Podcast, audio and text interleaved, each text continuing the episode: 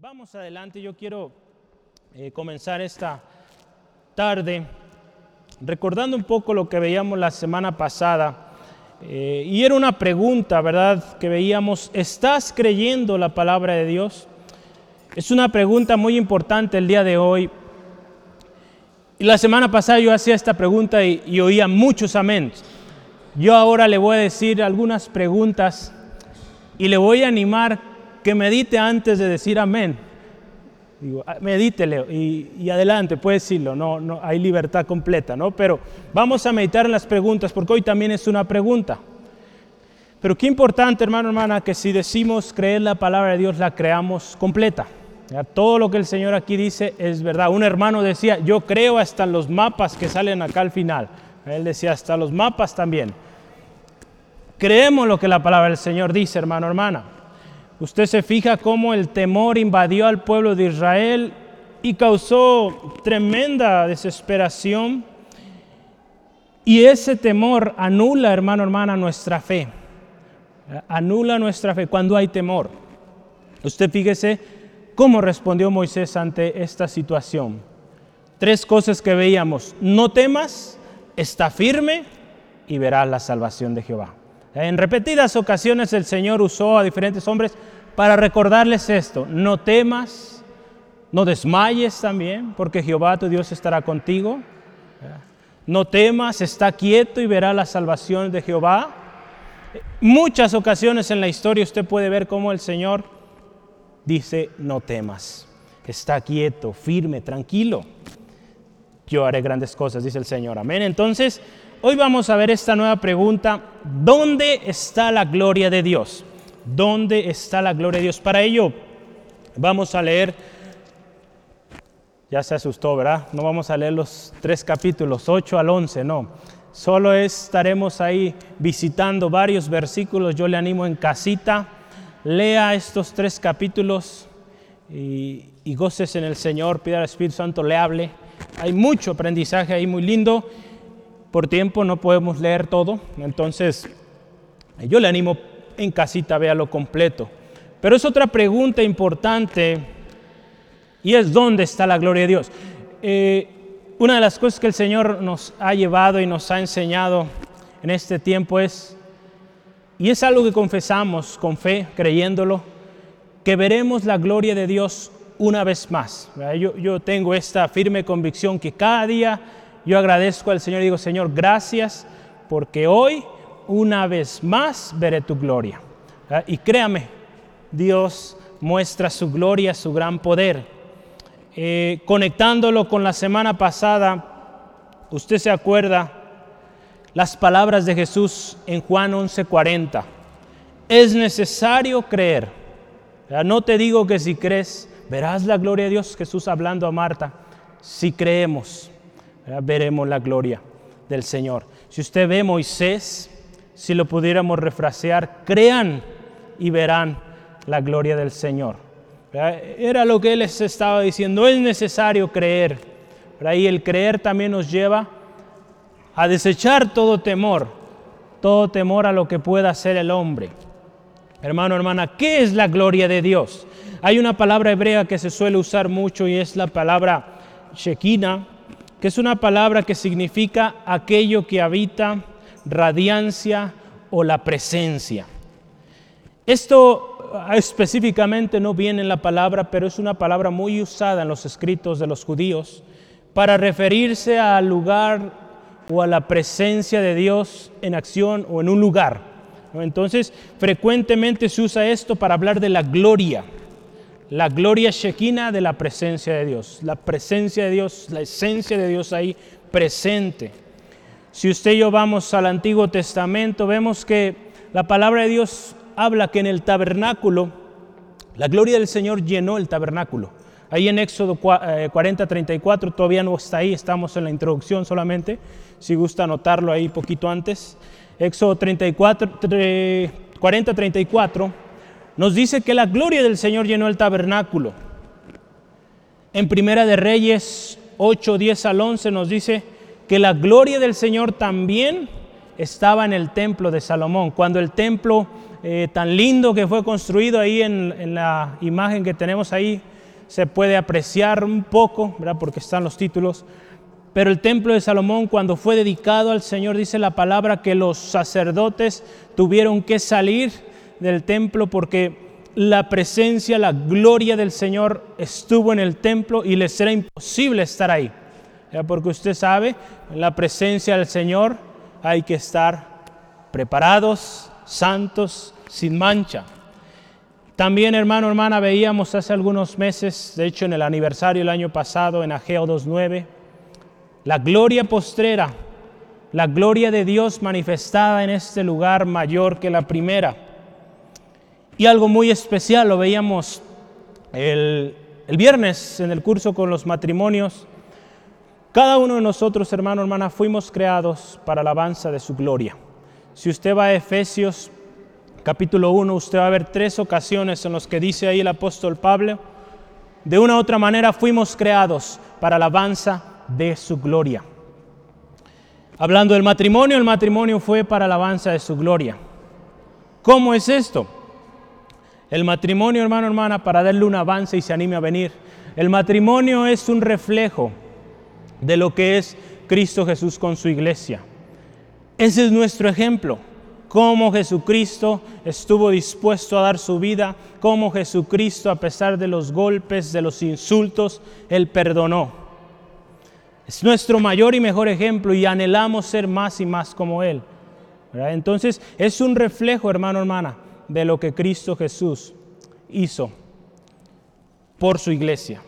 Entonces, ¿dónde está la, gloria de Dios? Yo le pregunto hoy, ¿dónde está la gloria de Dios? Si usted y yo le eh, analizamos en nuestra vida, ¿dónde está?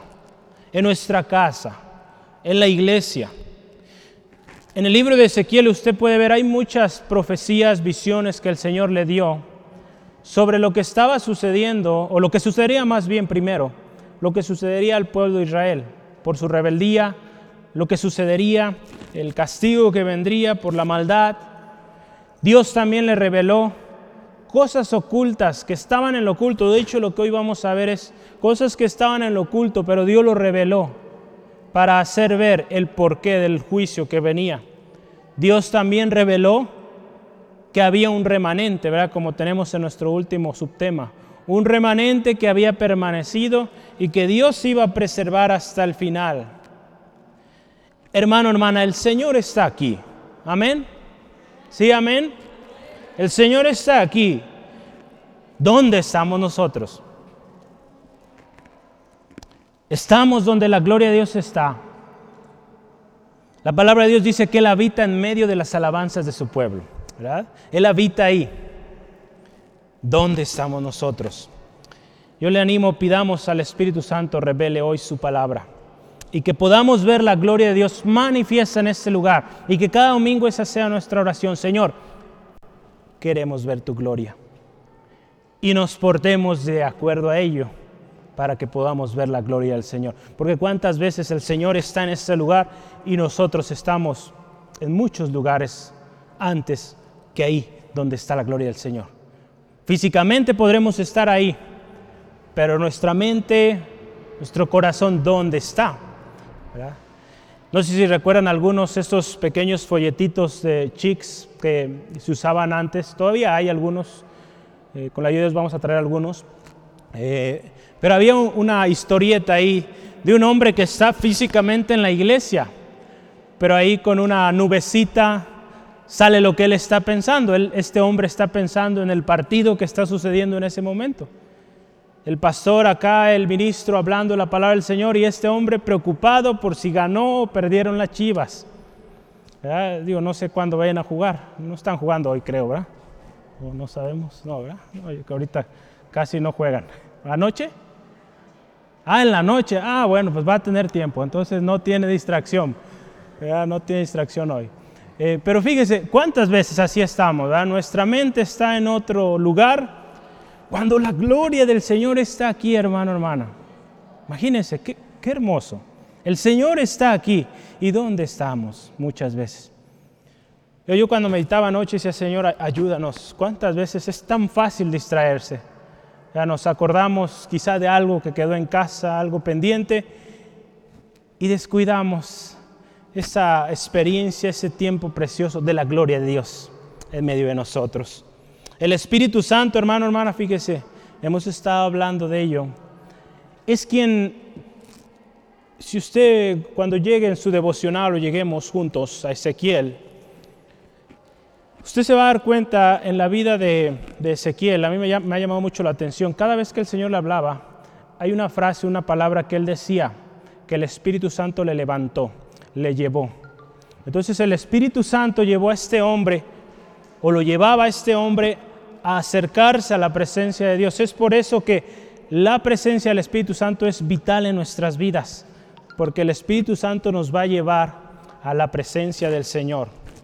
Permítame un segundo, este celular no entiende que estamos ahorita ocupados. La gloria al Señor. Entonces, muy necesario el Espíritu Santo. Yo quiero para ello que me acompañe eh, empezando Ezequiel 8, 3 al 6. Ezequiel 8, 3 al 6.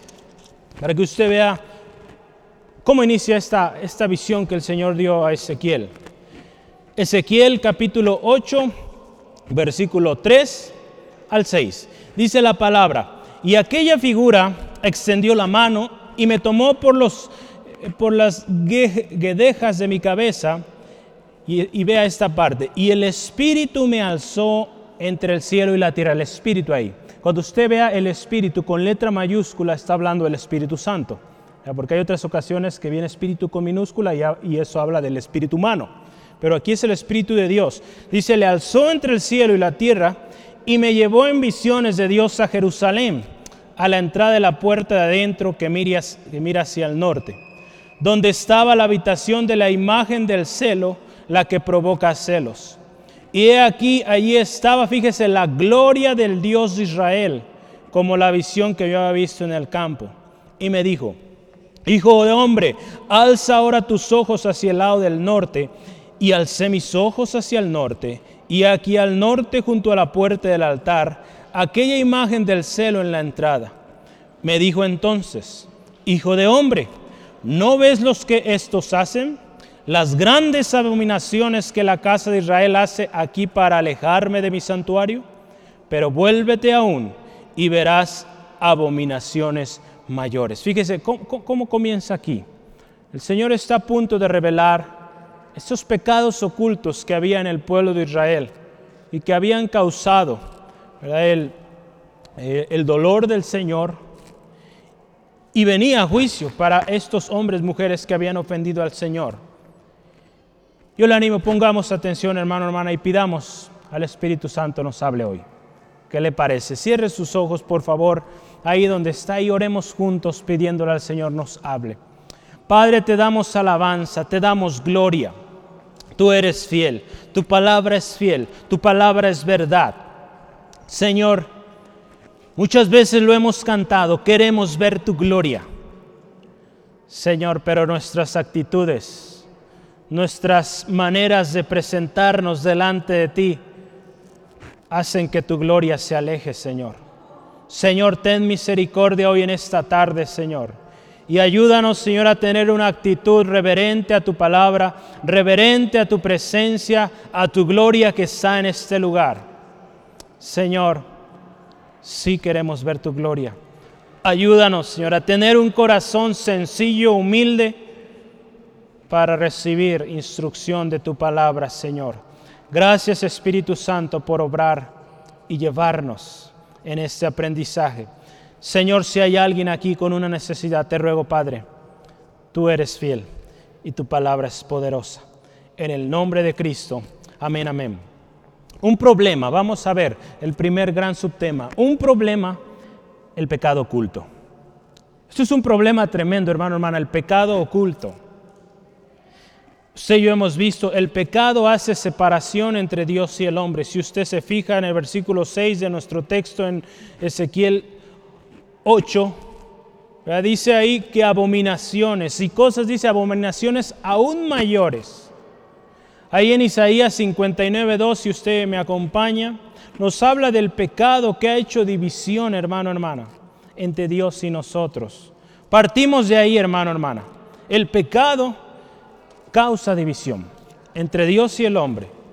Usted y yo estábamos alejados del Señor, separados en pecados, y no podíamos venir a Él. Solo cuando Cristo vino pudimos ser acercados al Padre. En Isaías 59, versículo 2 nos dice la palabra del Señor así. Pero vuestras iniquidades han hecho división entre vosotros y vuestro Dios, y vuestros pecados, fíjese, han hecho ocultar de vosotros su rostro para no oír. Fíjese, el pecado hace ocultar el rostro del Señor. No lo podemos ver. Por más que podamos clamar y decir si hay pecado en nuestro corazón, no hay arrepentimiento, no hay respuesta. Antes de venir Jesucristo, hermano, hermana, o antes de venir, perdón, nosotros a Cristo, vivíamos en pecado y estábamos, hermano, hermana, alejados. La reina Valera dice, estábamos o éramos eh, extranjeros o éramos gente que no, eh, extraños a Dios, ahí en Colosenses 1.21. Yo le voy a leer la, la versión de las Américas. Dice, ustedes están o estaban alejados y eran de ánimo hostil, ocupados en malas obras. Antes de venir a Cristo esa era nuestra manera de vivir, alejados, distanciados. Porque eso fue lo que causó el pecado. Cuando Adán y Eva pecaron, usted y yo hemos escuchado esta historia, hubo división. Ese lugar precioso que Dios había preparado para el hombre, donde Dios estaba, donde Dios hablaba con Adán, fue restringido y hubo una separación por el pecado. En nuestra historia de hoy, hermano, hermana, la primera cosa, la primera cosa que Dios reveló fue la idolatría. Ahí en Ezequiel 8, 17 al 12, vamos a leerlos. Ezequiel 8, 17 al 12, perdón. Escuche. Y me llevó a la entrada del atrio y miré y aquí en la pared un agujero y me dijo, hijo de hombre, cava ahora en la pared. Y cavé en la pared y he aquí una puerta. Me dijo luego, entra y ve las malvadas abominaciones que estos hacen ahí. Entré, pues, y miré. Y he aquí toda forma de reptiles y bestias abominables y todos los ídolos de la casa de Israel que estaban pintados en la pared por todo alrededor y delante de ellos estaban setenta varones de los ancianos de la casa de Israel, y Jaazanías, hijo de Safán, en medio de ellos, cada uno con su incensario en su mano, y subía una nube espesa de incienso. Y me dijo, Hijo de hombre, ¿has visto las cosas que los ancianos de la casa de Israel hacen en las tinieblas? Cada uno en sus cámaras pintadas de imágenes, porque dicen ellos, no nos ve Jehová. Jehová ha abandonado a la tierra. Me dijo después, vuélvete aún y verás abominaciones mayores que estas. Fíjese, qué tremendo, hermano, hermana. Primer pecado oculto aquí, la idolatría. La visión que Ezequiel tuvo fue llevado, fíjese, a tener que cavar, ¿verdad? Buscar lo oculto. El Señor dice, cava en ese agujero. Cuando Él entra, ve esto, cosas abominables a los ojos del Señor, hermano, hermana. Si usted ve ahí, adoraban a todas formas, dice ahí, de reptiles y bestias abominables. Los ancianos, los dirigentes del pueblo, imagínense, adorando, ¿verdad? teniendo imágenes. Qué tremendo, hermano. Todas estas cosas ocultas fueron reveladas. Dios las reveló. La palabra de Dios ahí en Romanos capítulo 1, 21 en adelante nos habla de todo lo tremendo, hermano, hermana, que sucedió por estos hombres, mujeres que se apartaron del Señor, que decidieron, habiendo conocido, apartarse. La palabra de Dios, Dios los entregó una mente reprobada. Si usted gusta y me acompaña, vamos a leer solo dos versículos, tres versículos en Romanos 1, Romanos 1, 21 al 23 dice la palabra así. Pues habiendo conocido a Dios, fíjese, no le glorificaron como a Dios, ni le dieron gracias, sino que se envanecieron en sus razonamientos y en su necio corazón entenebrecido. Profesando ser sabios, se hicieron necios y cambiaron la gloria de Dios. Escuche esto, la gloria de Dios. Incorruptible en semejanza de imagen de hombre corruptible, de aves, cuadrúpedos y reptiles. ¿Cómo comenzó todo esto, hermano, hermana? Toda esta gente no llegó a ese estado así nomás. Hubo un corazón necio, orgulloso, envanecido, dice la palabra, en sus propios razonamientos Creyeron ser sabios en su propia opinión. Hace algunas semanas yo le envié un mensaje así. Creyeron ser sabios en su propia opinión y vea el destino tremendo. Vamos a ver en un momento el juicio tremendo que vino.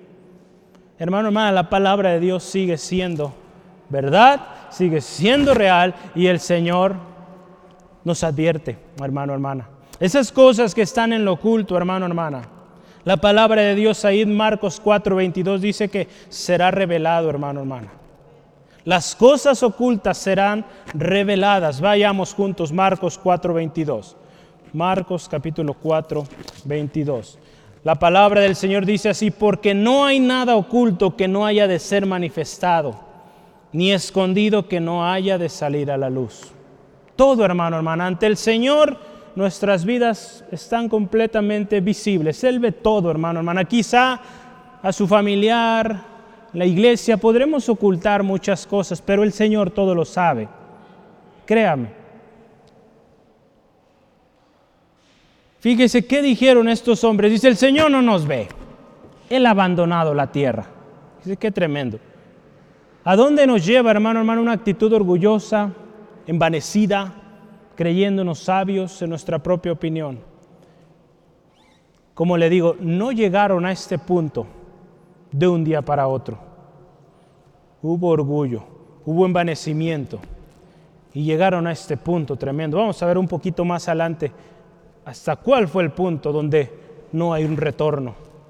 La segunda cosa ahí en nuestro texto, versículo 13 al 14 Primero veíamos la idolatría y, otra añadidura. Si usted se fija al, final, ahorita que leíamos en el versículo 12, dice, vas a ver cosas aún mayores, más abominables. Fíjese, qué tremendo. Versículo, eh, ¿cómo lo tengo ahí? El siguiente. No, eso no, todavía no, ¿verdad? Yo le invito ahí, vaya 13, 14 de Ezequiel 8. Ezequiel 8, 13 y 14. Me dijo después, vuélvete aún y verás abominaciones mayores. Verá lo que acabamos de leer. ¿Qué hacen estos? Versículo 14 dice, y me llevó a la entrada de la puerta de la casa de Jehová. Fíjese, ¿dónde? Está al, al norte. Y he aquí mujeres que estaban allí sentadas endechando a Tamuz. Luego me dijo, ¿no ves, hijo de hombre? Vuélvete aún verás abominaciones mayores que estas. Dice, el Señor lo llevó a, acabar en el oculto y encontró todo esto. El Señor lo lleva a otra parte y ve a las mujeres, dice ahí, endechando a Tamuz. Yo buscaba qué es endechar. Endechar es llorar, lamentar. Entonces, mujeres, podríamos verlo, la versión de las Américas dice llorando a Tamuz. ¿Quién era Tamuz? ¿Y por qué le lloraban? creo que nos interesa saber, ¿verdad? Para entender por qué. Tamuz era una deidad sumeria de la vegetación. Según la religión pagana, Tamuz fue traicionado por una de sus amantes. Y uno de los ritos que ocurría ahí era que las mujeres le lloraban. Cada otoño, supuestamente esta deidad moría. Entonces el otoño era una señal de la muerte de este hombre. Entonces las mujeres le lloraban. En otras palabras, podemos ver esto también como un culto a los muertos, a alguien que moría. Hermano, hermana, la adoración a Tamuz era abominación, es abominación al Señor. La adoración a los muertos la oración a los muertos es abominación a los ojos de Dios. La palabra de Dios ahí nos dice en Deuteronomio 18, 10 al 12. da una lista de cosas, pero nos habla de aquellos que consultan a los muertos. Ahí está incluido la adoración a los muertos. Usted ha visto lo tremendo en nuestro país en, ese, en ese tema, ¿no? En la oración a los muertos. Internacionalmente esto es conocido en muchos países. Usted va a cualquier país, tres cosas o quizá más eh, van a ser conocidas de los mexicanos. El tequila, ¿qué más? El chile o la comida y el Día de Muertos. Últimamente, sobre todo con las últimas eh, películas que han estado saliendo, esto está tremendo, hermano, hermana. Esto es, hermano, hermana, abominación a los ojos del Señor. Amén. ¿Sí, amén? ¿Cuántas veces hemos participado? Tenemos que venir delante del Señor y pedirle perdón por ello. Porque, hermano, hermana, el Señor no ve con buenos ojos eso. Sí, amén. Hermano, hermana, la palabra de Dios ahí en Isaías 42, versículo 8 dice que Dios no comparte su gloria con nadie más, ni con un muerto, ni con un ídolo, ni con ninguna cosa, hermano, hermano. La gloria siempre es para Dios. Amén. Hermano, usted y yo podríamos decir quizá, yo no he adorado a los muertos, yo no he participado en eso, pero ¿cuántas veces, hermano, hermana, hemos dado gloria o hemos dado una honra desmedida a alguien que ya murió antes que a Dios. Cuando si nos ponemos a pensar, esa persona también fue un ser humano que tuvo muchísimos errores. Si bien fue buena persona, pero no hay bueno, no hay justo, solo nuestro Dios. Eso también, hermano, es adoración. A gente que ya no está aquí y que seguimos o seguimos venerando, hermano, hermana tenemos que tener cuidado. Al final de cuentas, recuerde, fueron hombres y mujeres con muchos errores y que en muchas ocasiones ofendieron al Señor. No demos honra a esto, hermano, hermana. Dios, hermano, hermana, fue muy tajante en cuanto a la adoración a los ídolos. En Éxodo 20 usted ve, 4 al 6 nos habla, no te harás imagen, ni te inclinarás a ellos tenemos que cuidar esto. Hermano, hermana, veamos una cosa más. Aquí en, el versículo 16, 16 de Ezequiel 8, otra cosa más que sucedió. Y me llevó al atrio y de adentro de la casa de Jehová, y he aquí junto a la entrada del templo de Jehová, entre la entrada y el altar, como 25 varones, sus espaldas sus espaldas vueltas al templo de Jehová y sus rostros hacia el oriente, y adoraban al sol, postrándose hacia el oriente. Esta parte, hermano, hermana, podemos verla como una tercera cosa en nuestros puntos que estamos ahí tomando de este gran subtema. Apostasía. La apostasía, hermano, hermana, si usted no, lo, no había escuchado este término, es renunciar después de haber conocido, renunciar a Dios. Como estos hombres, dice, dieron la espalda al templo, a Dios, y dieron su rostro a estas cosas que ofenden al Señor, hermano, hermana. Sabiendo que era ofensa al Señor, lo hicieron. Esto es tremendo, hermano, hermana. Dieron la espalda a Dios y voltearon a los dioses falsos. En el libro de Hebreos, hermano, hermana, si usted gusta leerlo con calma, en Hebreos 6, versículo 4 al 6 en adelante, vemos claramente cuáles son las características de esta gente que ha caído en la apostasía. Y como le decía hace unos momentos, no llegaron a ese punto de un día para otro. Orgullo, vanidad, creyéndose sabios en su propia opinión, poniendo esos ídolos adorando a diferentes deidades, muertos, hasta llegar al punto de la apostasía. Y dice la palabra de Dios en hebreo, si usted busca y ve, dice que gustaron, gustaron la buena palabra de Dios, conocieron la palabra, tuvieron el acceso a ella. Y dice también los poderes del siglo venidero, vieron la gloria del Señor, pero dice la palabra, recayeron. Hermano, hermano, un pecado, acuérdense, estamos hablando de los pecados ocultos, un pecado que no se confiesa, nos va a llevar a otro y cada vez va siendo peor. Y eso es algo que tenemos que tener mucho cuidado. Porque usted imagínese, usted cuando viene a Cristo, viene a Cristo, viene al Señor y usted es reconciliado con el Padre. Pero conforme damos, si no somos cuidadosos, si damos lugar al pecado, empieza a haber un distanciamiento. Dios es grande en misericordia, pero Él no tolera el pecado en su presencia.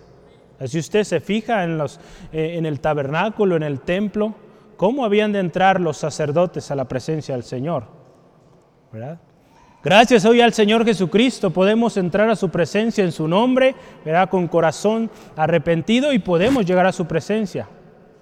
Pero si estamos en pecado y no lo reconocemos, no podemos entrar a su presencia, créame, no podemos. Porque en la presencia de Dios no puede haber pecado, amén. Sí, amén. Gloria a Dios. Estamos de acuerdo con eso, ¿verdad? Entonces, un pecado nos lleva a otro, hermano, más si no se confiesa y cada vez nos vamos distanciando más y más del Señor y llegamos a este punto de apostasía, donde ya no hay retorno. Ya no hay retorno. Dice que muchos con lágrimas quedarán, pero no habrá más oportunidad. Porque recayeron, hermano, hermana, dice la palabra que es imposible que después de haber probado todo esto y recaer, ya no hay oportunidad. Gracias al Señor, hermano, hermana, no estamos aún en ese, en ese punto, usted está aquí todavía. El hecho de que usted esté aquí hay oportunidad. Amén. Hermano, hermana, pero no dejemos esos pecados ahí ocultos. El Señor ya lo sabe. Confiéseselos a Él y apartémonos de ello. Porque el Señor, hermano, hermano, tiene cosas preciosas para usted, para mí. Pero esos pecados no nos dejan avanzar. Créame, no dejan avanzar. Al contrario, vamos de mal en peor. Recuerde, el pecado es separación. El pecado oculto, hermano, hermana, nos va separando más y más hasta llegar al punto de perder una cosa muy linda que el Señor nos ha dado, su misericordia. La palabra de Dios ahí en Proverbios, fíjese, Proverbios 28, 13. El que oculta su pecado no prosperará, pero el que lo confiesa y se aparta de él, alcanza misericordia. La misericordia es una gran bendición que Dios tiene para nosotros, pero si ocultamos nuestro pecado y seguimos persistiendo en ello, no prosperamos, perdemos la bendición de la misericordia del Señor cuando persistimos en ello. Necesitamos, hermano, hermana, cada día, créame, cada día estar a cuentas con el Señor y no hacer oído sordo a lo que el Espíritu Santo nos está hablando. Por eso este año la, la gran insistencia que el Señor nos ha estado dando, ser llenos del Espíritu Santo, porque el Espíritu Santo nos va a estar ahí guiando, alertando cuando algo no, no está bien, no está de acuerdo a lo que Dios quiere para nuestras vidas. Él nos va a decir, hermano, hermana, seamos atentos, obedientes.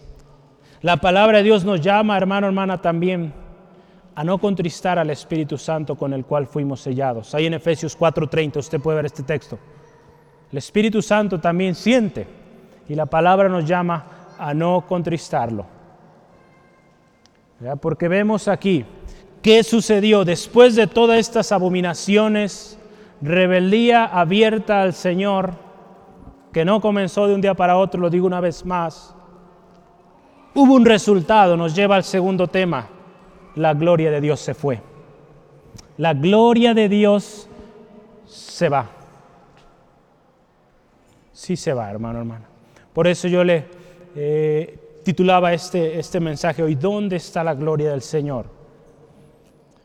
Muchos lugares la gloria del Señor se ha ido porque hay abominaciones, al Señor. No hay alabanza, entonces Dios no habita en un lugar donde no hay alabanza a su nombre.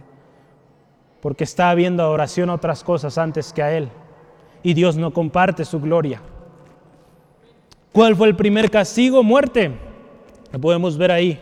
La gloria de Dios se fue, ahorita vamos a profundizar ahí, pero la gloria de Dios, perdón, el castigo que hubo fue la muerte. La palabra de Dios es clara ahí en Romanos 6:23, la paga del pecado es muerte.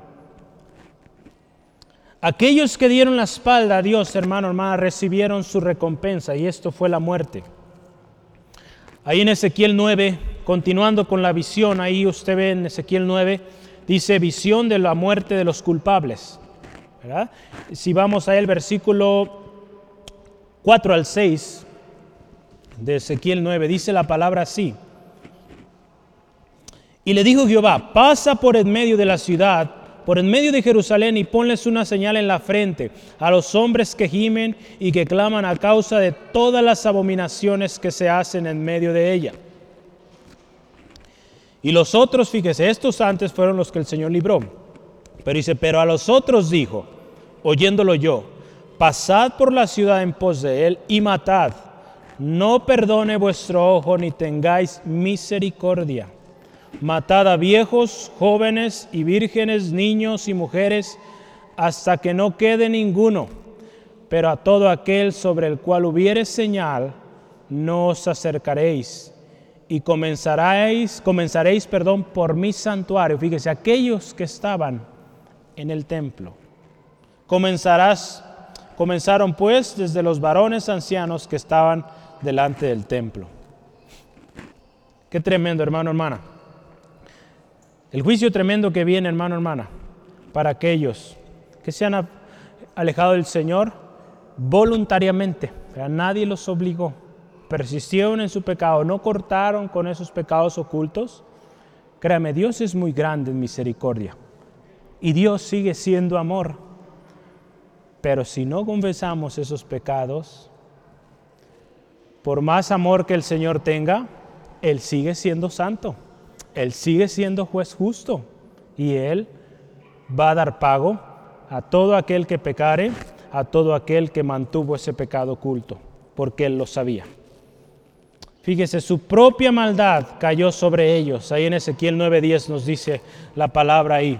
Así pues haré yo mi ojo, no perdonará ni tendré misericordia. Haré recaer, fíjese, el camino de ellos sobre sus propias cabezas. Su propia maldad, hermano, hermana, los llevó a corromperse más y más y más. Si usted ve ahí en Romanos 1 del 24 en adelante, nos habla de cómo, dice la palabra de Dios, hace rato leíamos, cambiaron la gloria de Dios y dieron la gloria a otras cosas antes que Dios. Le dieron la espalda a Dios y empezaron a dar gloria a otras cosas y dice la palabra que el Señor los entregó una mente reprobada a cosas fuera de lo común, perdieron el uso natural de sus mismos cuerpos. Es, algo tan tremendo, hermano, hermana. Y está hablando de gente, si usted ve todo el capítulo, está hablando de gente que conoció del Señor, conoció su palabra, gustó su palabra, pero descuidaron. Ya vimos todo lo que fue sucediendo. Y qué tremendo, fíjese, también dice la gloria del templo, la gloria de Dios que estaba en el templo, dice, se alejó. Yo quiero que me acompañe, vamos avanzando en estos capítulos, en Ezequiel 10, versículo 18 al 19. La gloria del Señor se fue del templo. Entonces la gloria de Jehová se elevó de encima del umbral de la casa y se puso sobre los querubines. Y alzando los querubines sus alas se levantaron de la tierra delante de mis ojos. Cuando ellos salieron, también las ruedas se alzaron al lado de ellos y se pararon a la entrada de la puerta oriental de la casa de Jehová. Y la gloria de Dios de Israel está por encima sobre ellos. Qué triste, hermano, hermana, llegar a este punto, cuando la gloria del Señor se aleja, donde somos no esperamos, no, no queremos que eso nos pase, pero donde la gloria del Señor se va completamente y quedan, pues ahora sí como se podría decir a su propia suerte, ya Dios ya no los escucha, por más que clamen, Dios no los va a escuchar. Qué tremendo esto. Dios no habita donde no hay alabanza a su nombre, ¿verdad? Él habita en medio de la alabanza de su pueblo, lo dice Salmo 22. Lo contrario, Dios no habita donde no se alaba su nombre. No puede haber bendición o cosa buena cuando la gloria de Dios se va. No puede haber. Hermano, hermana, a David, el rey David le costó muchísimo, o el costo de su pecado, haber ofendido al Señor cuando se acostó con la esposa de Urias y después mandó matar a Urias, le costó tremendo. Pero este hombre, hermano, hermana, fíjese, pecó ante el Señor. En la mañana veíamos, estudiábamos un poco de esto. Y él vino arrepentido, humillado delante del Señor y usted puede ver cómo en 2 Samuel 24 él dice, pues mejor es caer en las manos de Dios porque es un Dios grande en misericordia. Hermano, hermana, ¿cuántas veces? Y cada día lo hacemos, cada día ofendemos al Señor de una u otra manera, créame. Digo, no somos perfectos, llegaremos a la perfección hasta que estemos en su presencia. Mientras estemos aquí, vamos a cometer errores, vamos a ofender, vamos a lastimar. Pero gloria al Señor, podemos venir al Señor, pedirle perdón. Cuando ofendimos a algún hermano, hermana, familiar, pedirle perdón. Y créame que el Señor obra poderosamente, nos perdona y nos regenera para poder ser mejores cada día. La palabra de Dios nos dice, hermano, hermano, lo veíamos hace unos momentos, fuimos creados para su gloria. Pero cuando damos gloria a otras cosas antes que a Dios, nos vamos o vamos ocasionando esto que pasó en el pueblo de Israel, que la gloria de Dios se alejara de ellos. Cuando damos gloria a otras cosas, y créame, no necesita usted dar gloria a un Dios de algún material, a veces damos gloria a, eh, a nuestras finanzas, a nuestro trabajo, a, nuestra, a alguien quizá del pasado. Y eso, hermano, hermana, créame, poco a poco va dando lugar a que la gloria del Señor deje, deje ese lugar. Gloria a Dios. Vamos adelante. Dice, cuando damos gloria a otras cosas, Dios se aleja. Recordemos la palabra del Señor ahí en Mateo 6:24, ninguno puede servir a dos señores, porque va a tender a agradar a uno y va a despreciar al otro. Por algo el Señor nos dice que Él no comparte su gloria con nadie más. Necesitamos, hermano, hermana, cada día venir al Señor con un corazón humilde, reconociendo que le necesitamos. En la mañana hablamos eh, sobre frutos del arrepentimiento en el equipo ministerial. Próximamente este curso se estará abriendo a la iglesia para quien guste tomarlo. Yo le animo, esté atento a ello. Pero hablábamos de esto, del arrepentimiento, hermano, hermana, y cómo debemos venir al Señor cada día, como el salmista decía, escudriña mi corazón. Si hay camino de perdición, guíame al camino eterno. Y una de las cosas que analizamos hoy es esto, cuando usted y yo vengamos al Señor, no vengamos con un, si te ofendí, perdóname. Claro que sabemos que hemos ofendido al Señor. Cada día lo hacemos. ¿Sí, amén? ¿Todos de acuerdo? Cada día, hermano, hermano. De una u otra manera. Sino de hecho, de cometer algo, de omisión quizá, que no hicimos lo que Dios dijo que hiciéramos. Persistimos en desobediencia. Y eso es pecado. Entonces, vengamos simplemente, Señor, mi corazón aquí está, ayúdame, guíame. Porque cuando venimos así diciendo, usted lo ha visto aún, es una frase común, ¿verdad? Entre hermanos o familiares, si te ofendí, perdóname. Ya cuando venimos así es porque hay algo, si no, no hubiéramos venido, ¿verdad? Entonces, cuando usted y yo vengamos a Dios, no vengamos así, vengamos, Señor, perdóname fallé, te necesito. Como el salmista, usted vea, por eso es bueno, el Salmo 139 está, eh, venir así delante del Señor. Eh, algo que hemos estado practicando, y yo le animo, hágalo también en casita, ore con la palabra de Dios. Cuando usted ore, tome la palabra del Señor y ore así. Y créame que va a haber resultado precioso. Por ejemplo, como vemos este Salmo 139. Dile, Señor, examina mi corazón. Señor, si hay algo, algo corrupto ahí, ayúdame, guíame, enséñame. Y créame que el Señor nos va a bendecir. Si usted le interesa, vea el Salmo 51. Fue el Salmo que David eh, escribió cuando él ofendió al Señor. Eh, lo que platicábamos hace rato. Usted puede ver el corazón de David, cómo vino delante de Dios Señor, lávame, límpiame de toda mi maldad, ten misericordia. Usted vea las palabras de David ahí. Son casi 19 versículos, según recuerdo. Y usted puede ver el corazón de un hombre arrepentido delante del Señor. No demos, hermano, hermana, ni un poquito de lugar al orgullo. Créame que no nos va a beneficiar para nada. Al contrario, nos va a dañar más y más. El orgullo no es bueno. ¿Verdad? ¿Sí? Para que se ría un poquito. Hasta el chavo decía, ¿verdad? Que, ¿cómo, ¿Cómo decía? Que mata el alma y la envenena, ¿verdad? Entonces, hermano, hermana, no es bueno. No es bueno. Vamos adelante. La última o el último gran subtema, el remanente que mantiene la gloria de Dios. Gracias al Señor no todo está perdido. Dios siempre guarda un remanente y esto es lo hermoso de nuestro Señor. Ezequiel cuando está viendo todo esto que está sucediendo a su alrededor, el juicio de Dios viniendo sobre cada persona o grupos de personas tremendo, él dice, Señor, también el remanente le va a tocar, de alguna manera refraseando. Vamos a leerlo ahí en Ezequiel 11, ya estamos llegando al final de estos capítulos. Vio que sí estamos lográndolo, ya casi acabamos. Vamos, adelante. Ezequiel 11, 13 al 20. Dice la palabra de Dios así, fíjese las palabras. Y aconteció que mientras yo profetizaba, aquel Pelatías, hijo de Benaías, murió. Entonces me postré rostro a tierra y clamé con gran voz y dije, ¡Ay, Señor Jehová! ¿Destruirás del todo al remanente de Israel? El clamor de Ezequiel. Fíjese, qué lindo nuestro Señor.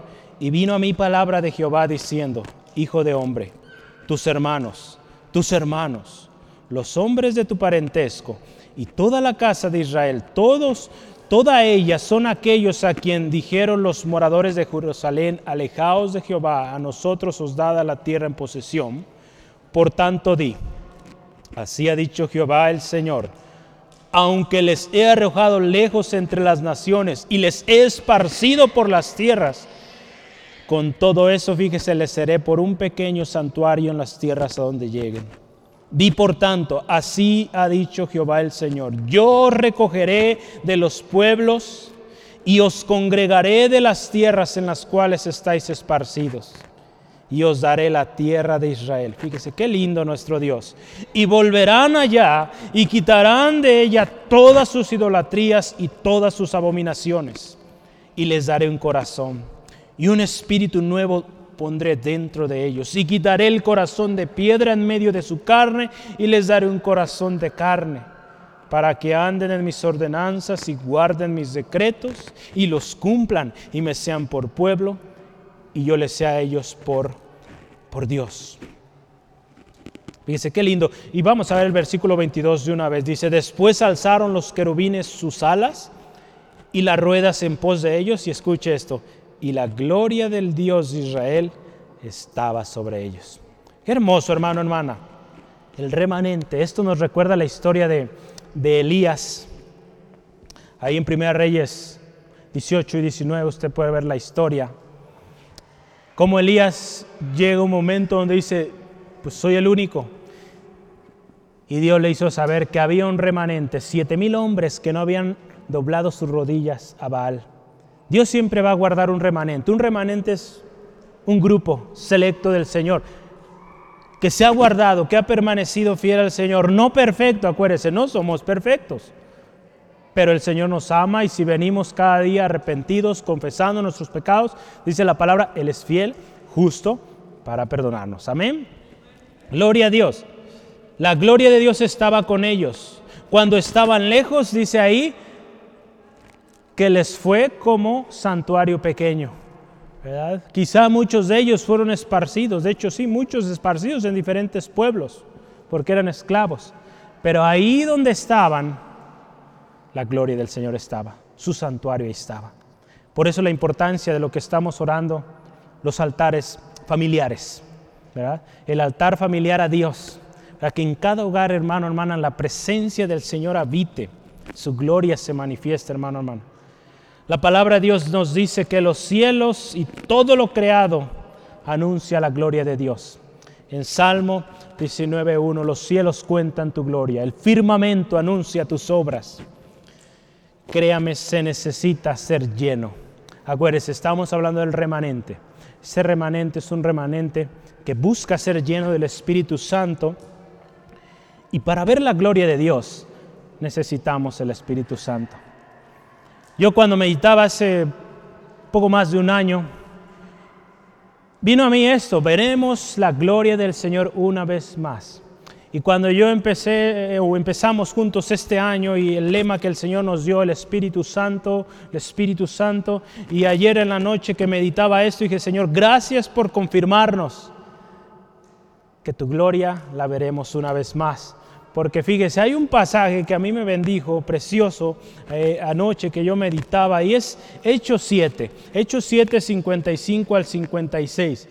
La palabra de Dios nos habla de Esteban, de Esteban, hermano, hermana, cuando está eh, siendo juzgado y ya para apedrearlo, dice la palabra que Esteban, lleno del Espíritu Santo, lleno del Espíritu Santo, dice que vio la gloria de Dios, donde está Jesucristo sentado a la diestra del Padre. Imagínense qué hermoso.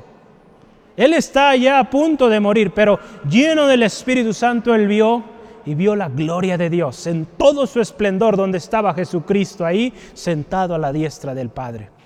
Qué hermoso hermano, hermana. Qué hermoso hermano, hermana. Créame mi hermano, mi hermana, que no hemos visto toda la magnitud de la gloria del Señor. Usted ve ahí, Esteban vio algo, yo creo que todos quisiéramos ver, ¿no? Jesucristo sentado a la diestra del Padre. Quizá no en la condición como él le tocó, ¿verdad? Estar ahí siendo apedreado a punto de morir, pero él lo vio. Es tiempo, hermano, hermano, de acercarnos y buscar su gloria. Es nuestra decisión. ¿Cuál es su decisión hoy, hermano, hermana? ¿Quiere dar la gloria a Dios o quiere dar la gloria a otras cosas? ¿Estamos alabando a Dios en todo, hermano, hermano? ¿Estamos alabando al Señor en cada área de nuestras vidas? Recuerde estos hombres, cómo comenzaron con pequeñas cosas, algunos a convivir, a tener relación con los pueblos eh, que Dios les había dicho, no convivan con ellos, no emparenten. Comenzaron con pequeñas cosas, quizás haciendo pactos de negocios, no sabemos, pero llegó el punto donde no hubo retorno y el juicio del Señor vino. Estamos alabando al Señor, hermano, hermana, en todo. El ministerio de alabanza, en la escuela de música que tenemos, es algo que hemos aprendido y cada semana, yo creo que ya los hermanos lo han escuchado tantas veces, pero alabamos a Dios con nuestro estilo de vida en todo, en todo lo que hacemos, aun cuando comemos. En todo, hermano, hermana, alabamos al Señor. Fuimos creados para eso, para alabarle, exaltarle. Entonces, todo lo que usted y yo hagamos, hagámoslo para alabar al Señor. Si usted está impartiendo, ¿verdad? Yo, yo doy mis clases, digo, Señor, ayúdame a alabarte aquí también. Que estos jóvenes reciban también de tu bendición a través de esta enseñanza. En mi trabajo, en mis llamadas que tengo, Señor, que mis compañeros puedan ver la paz que hay en mi corazón, que puedan ver tu gloria a través de nuestro trabajo, nuestro labor. Hermano, hermana, es algo tan precioso y Dios lo va a hacer. Usted me podría decir, hermano, es imposible, es muy difícil esto. Yo meditaba el Salmo 73, Salmo de Asaf. En el versículo 1 no está ahí. Ya esto lo, lo tomé ayer ya en la noche no lo alcancé a notar, pero en Salmo 73 vea esto. Ciertamente dice la palabra, es bueno Dios para con Israel, para con los limpios de corazón. Dios es bueno para con los limpios de corazón. Aquellos que vienen con un corazón limpio delante de Él, transparente, Señor, aquí estoy, fallé, te necesito. Dios es bueno. En el versículo 17 dice así, hasta que entrando en el santuario de Dios, comprendí el fin de ellos. Hasta que entró, dice aquí, él, él está hablando ahí toda una historia, pero dice, cuando entré a la presencia del Señor, entendí. Muchas veces es lo único que necesitamos hacer, hermano, hermana. Estamos pasando por una situación tan difícil que no hallamos la salida. Basta con ir a la presencia de Dios. Y ahí el Señor nos lo hace claro, nos fortalece. Y el versículo 26 dice así, mi carne y mi corazón desfallecen, mas la roca de mi corazón y mi porción es Jehová para siempre. Nuestra carne desfallece, hermano, hermano. Nos cansamos, no podemos, pero nuestra roca es todopoderoso y nos ayuda. Yo culmino con este texto, segunda de Corintios 3:18. Segunda de Corintios 3:18.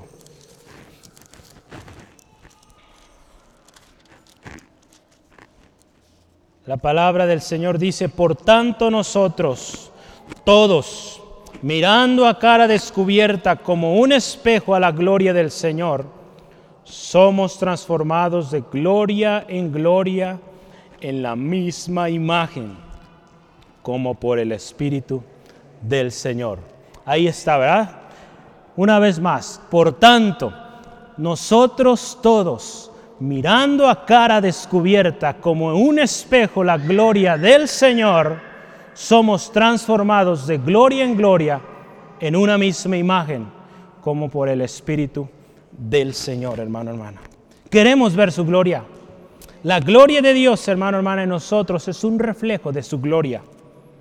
Somos transformados, dice la palabra ahí, de gloria en gloria a una misma imagen, y esa imagen es Jesucristo.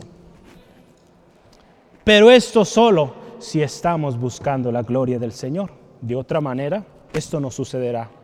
El Espíritu Santo es clave para permanecer primeramente y para que la gloria de Dios se manifieste. Usted vio en Ezequiel el Señor, el Espíritu Santo le llevó al lugar donde estaba la gloria de Dios. Quizá, hermano, hermano, usted recuerda y hemos cantado algunas veces, queremos ver tu gloria, ¿verdad? Hay un canto. Hay otro canto que dice, gloria Shekinah ven. Hay otro canto que dice, su gloria está aquí. ¿Está su gloria aquí? En su vida, en su casa, en la iglesia. ¿Estamos permitiendo con nuestra vida que la gloria de Dios se manifieste ahí? ¿O se está alejando más bien? Meditemos, yo le animo, clamemos. Y Él, hermano, hermano, nos enseñará cosas grandes, como dice Jeremías 33, y ocultas Muchas de esas cosas ocultas el Señor nos las va a revelar cuando venimos a Él clamando. Señor, no entiendo por qué. Vuelvo otra vez a los mismos patrones. Señor, revélame. Y el Señor lo va a hacer. El pecado aleja la gloria de Dios. El Espíritu Santo nos acerca a la gloria del Señor. ¿Qué es lo que usted y yo queremos hoy? ¿Estar donde está la gloria de Dios o alejados? yo creo que todos queremos estar ahí, ¿no? Donde está la gloria del Señor, donde el Señor habita y donde hay plenitud de gozo. Amén. ¿Por qué no cierra ahí sus ojos, hermano, donde se encuentra? Y vamos orando en una actitud, reconociendo que la gloria del Señor está donde hay corazones dispuestos. La gloria del Señor está en medio de un pueblo que le alaba, en medio de un pueblo que le honra de veras, que busca su presencia día a día. Señor, gracias por tu presencia hoy en esta tarde. Creemos firmemente, Señor, que para este tiempo tú nos has llamado y que tu palabra, Señor, es fiel y verdadera, Señor.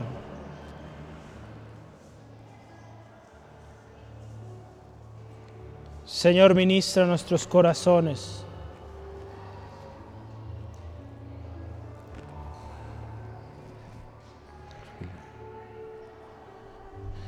Hermano, hermana, ahí en su corazón, usted sabe el Espíritu Santo también está obrando. Esas áreas que necesitan ser cambiadas. Si usted es sincero con Dios hoy en esta tarde, Él va a revelarle. Él le va a revelar cuál es el problema real en su corazón. Si usted nos explica por qué aquello, yo le animo, clame, clame, como hablábamos la semana pasada, clame, crea.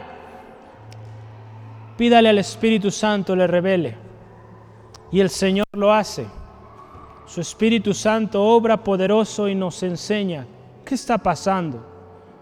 Hay pecados ocultos en nuestras vidas, en nuestras familias, en nuestros antepasados, que están trayendo consecuencias hoy en día y que nos han lastimado tremendo. Hoy la palabra del Señor nos es clara, que donde hay pecado oculto, no hay bendición. Pero si ese pecado oculto se confiesa y nos apartamos de él, alcanzamos la bendición de la misericordia de Dios. Y Dios que es grande en misericordia, justo en todos sus caminos, nos perdona, nos ayuda y nos regenera día a día de tal manera que seamos transformados de gloria en gloria a una misma imagen, a esa misma imagen de nuestro Señor Jesucristo. Que un día, hermano, hermana, si permanecemos, llegaremos, le veremos cara a cara y podremos estar con Él por la eternidad. Vengamos hoy y estemos a cuentas, aún estamos a tiempo aún es puede o puede ser hallado. Si hemos, hermano, hermana, alejado con nuestras actitudes la gloria de Dios de nuestras vidas o de nuestro hogar, si la gloria del Señor se ha alejado o se ha distanciado de nuestras vidas, hoy es tiempo de decir, Señor, perdónanos, límpianos de toda maldad y que tu gloria permanezca entre nosotros. Y ayúdanos a cuidar nuestras vidas, cuidar nuestros hogares, la iglesia, para que el único nombre que exaltemos aquí, en nuestras vidas, en el hogar, sea tu nombre, Jesucristo. A ti toda la gloria. Y con ello veremos tu gloria una vez más. En la palabra de Dios nos habla que Dios es un Dios de pactos. Hay cosas en nuestra vida, hermano, hermana, que no están bien. Pero créame, si usted hace pacto con el Señor de vivir en santidad, de honrarle en esa área particular, lo que sea, hermano, hermana, no es oculto al Señor, Él ya lo sabe. Si usted hoy entra en pacto con el Señor, Dios lo toma muy en serio. Los hombres y mujeres a lo largo de la historia en la palabra, vemos que hicieron un pacto con Dios y Dios guardó el pacto hasta el final. Dios guardó el pacto de aquellos que sinceros vinieron, Señor, te necesitamos, hacemos pacto contigo. Yo le animo en esta tarde haga un pacto con el Señor y diga, Señor, yo quiero vivir en santidad. Esta área de mi vida tú la conoces muy bien. Tú sabes que me ha costado mucho, pero hoy yo quiero entrar en pacto contigo. Créame mi hermano, el Señor lo escucha y yo le animo, tome tiempo, hágalo. Señor, yo quiero entrar en pacto contigo. Yo quiero ser libre de esto. Solo no puedo pero yo sé que tú me puedes ayudar. Y si usted, hermano, hermana, esta tarde desea entrar en este pacto con el Señor, usted se está comprometiendo firmemente con el Señor de que va a obedecer, de que va a escuchar lo que Dios diga y no lo que la gente diga, va a escuchar lo que Dios dice. Si dice en su palabra, hermano, hermana, es verdad. Entonces, si usted está haciendo un pacto, considérelo Dios no va a fallar. Nosotros, de nosotros depende este pacto, hermano, hermana. Entonces yo le animo, hágalo. No va a ser fácil, pero si usted está en pacto con el Señor, el Señor le va a ayudar a vencer esto. Sea lo que sea, créalo. El Señor le va a usar, le va a ayudar en esa área particular o áreas a que usted venza. Lo ha hecho en muchos de nosotros. Lo ha hecho en mi vida, hermano, hermana. Créame, lo hizo en muchos hombres y nuestro Dios es un Dios vivo que hoy sigue. La semana pasada hablamos, creemos su palabra, de ese paso hoy de fe y entre en pacto con el Señor y créame que Dios lo hará. Tome un tiempo y yo le animo, haga pacto de buscar su presencia cada día y créame que el Señor escucha y atiende. Yo le voy a dar unos momentos ahí en la quietud, con mucha reverencia. No es tiempo de estar haciendo otras cosas. Estamos en la presencia de Dios. Tenga reverencia a la presencia de Dios. La gloria del Señor está aquí y no es tiempo para otra cosa. Señor, te ruego, obra. Obra en cada corazón, Señor. Ministra Espíritu Santo a cada corazón que hoy viene afligido, que viene reconociendo que te necesita, que necesita de tu gracia, de tu perdón, que necesita tu mano poderosa obrando. Señor, lo hemos intentado y no hemos podido. Tantas veces que quizá hemos perdido la cuenta. Señor, hoy venimos con una actitud distinta reconociendo nuestra condición, reconociendo que lo oculto para ti es visible, Señor. Señor, estos pecados ocultos, yo le animo, hermano, hermana, en su corazón, dígale al Señor. No ocupa decirlo abiertamente, lo sabe, pero en su corazón confiéselo y dígale, Señor, esto, esto te lo presento y te pido, Señor, perdón lo he ocultado por mucho tiempo. Hoy yo te pido perdón y te pido me ayudes. Yo quiero cambiar. Hoy yo decido entrar en pacto contigo, mi Dios. Un pacto de santidad. Así como Job decidió hacer un pacto con sus ojos de no mirar a la mujer ajena. Así, hermano, hermano, usted diga, entro en pacto, quiero yo quiero cambiar, no quiero vivir así, yo quiero tener la gloria de Dios en mi vida, en mi familia, en mi casa. Yo quiero que la gloria del Señor se manifieste en mí. Hoy yo entro en pacto contigo, mi Dios. Cámbiame, transfórmame. Moldéame a tu imagen. Yo quiero ir de gloria en gloria a esa misma imagen de mi Salvador, de mi Señor. Gracias Señor, gracias. Espíritu Santo, guíanos. Espíritu Santo, llénanos más y más.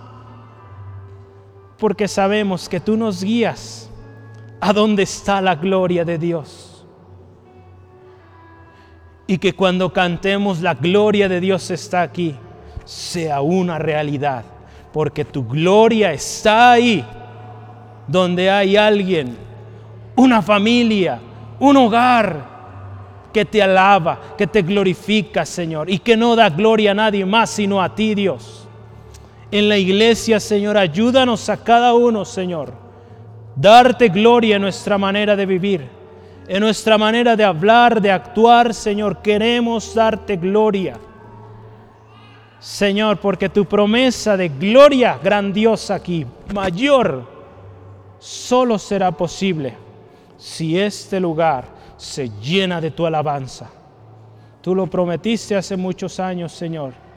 Lo creemos, Señor, que tu gloria está en este lugar y a cada rincón donde tu palabra está llegando, Señor, a través de los medios de comunicación, Señor. Tu gloria llena estas casas, Señor, estos hogares.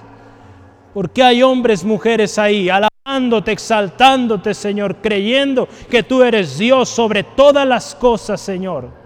Gracias, oh Padre. Te alabamos, te exaltamos, Señor. Señor, gracias. Hermano, hermana, amigo, amiga, se te, te has alejado de la gloria de Dios. Hoy es el día para que vuelvas al lugar de su presencia. O quizá, amigo, amiga que nos escuchas, no conoces la gloria de Dios. Ven a Cristo, cree y verás la gloria de Dios. Jesús un día le dijo a una mujer, cree. Cree y verás la gloria de Dios.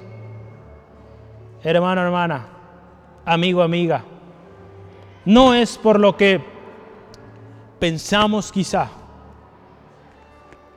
es por la fe que usted y yo venimos a Él y Él obra poderosamente. Yo le animo, si usted anhela, desea venir a Cristo Jesús y ver la gloria de Dios, conocer más de la gloria de Dios en su vida, su familia, yo le animo, ore con nosotros y diga, Señor Jesús, yo te necesito, reconozco que soy pecador, esas cosas ocultas que he guardado y que te ofenden, hoy yo te pido perdón por ello. Y te pido, Señor Jesucristo, entra en mi corazón. Sé mi Señor personal, mi único y suficiente Salvador. Tu sangre preciosa me lava, me limpia de todo pecado. Gracias Jesús por ese regalo. Y ahora yo entro en pacto de vivir para ti y veré tu gloria. Gracias Jesús. Gracias Dios. En el nombre de Jesús. Amén, amén. Gloria a Dios. Dios es un Dios de pactos, hermano, hermana. Lo cantamos, cumple sus promesas, nunca ha fallado. Dos años pasan, las cosas cambian, el Señor nunca ha cambiado. Amén.